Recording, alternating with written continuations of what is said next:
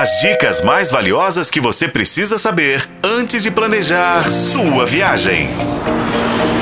Sua viagem. Olá, ouvinte! Já fivelou cintos por aí? Bem-vindo à sua viagem, seu canal de turismo na FM O Tempo.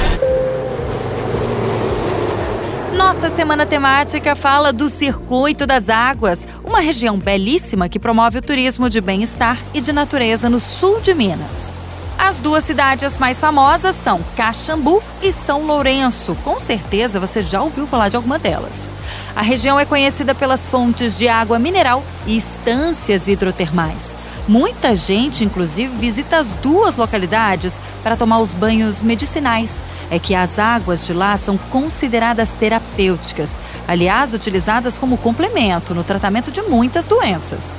São Lourenço e Caxambu estão distantes 30 quilômetros uma da outra. Na primeira, São Lourenço, há nove fontes de água no Parque das Águas. Essa, inclusive, é a principal atração do município e conta com 490 mil metros quadrados. O cartão postal da estância dispõe ainda de circuito de minigolf, passeio de charrete, playground infantil, um balneário e permite até mesmo que você beba direto da fonte água naturalmente gasosa. E o melhor de tudo, de graça, né, gente? Os três melhores programas para se fazer em São Lourenço são a Rota do Café Especial pelas fazendas da região, o passeio panorâmico de balão e empreender uma viagem no tempo, embarcando em uma Maria Fumaça até Soledade de Minas.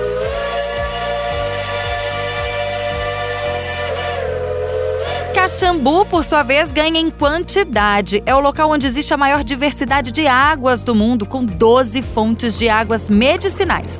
Tem um balneário hidroterápico que oferece banhos e terapias.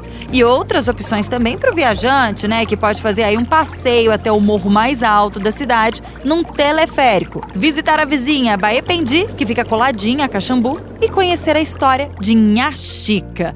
Beatificada em 4 de maio de 2013 pelo Papa Bento XVI, a mãe dos pobres foi a primeira negra e filha de escrava a se tornar beata no país. E a segunda de Minas Gerais. Por Caxambu, também é possível visitar nas redondezas fazendas de produção de azeite. E agora, o que, que as duas cidades têm em comum e que você não pode deixar de fazer? Percorrer os parques, né, gente? E experimentar a variação de sabor, cheiro e cor dessas águas. É claro, né? No próximo episódio, a gente fala dos bate-voltas a partir de Caxambu e São Lourenço pela região, que compensam e muito fazer. Fica a dica. Com colaboração de Paulo Campos, eu sou Renata Zacarone. E esse foi o podcast Sua Viagem. Acompanhe pelos tocadores de podcast e na FM O Tempo.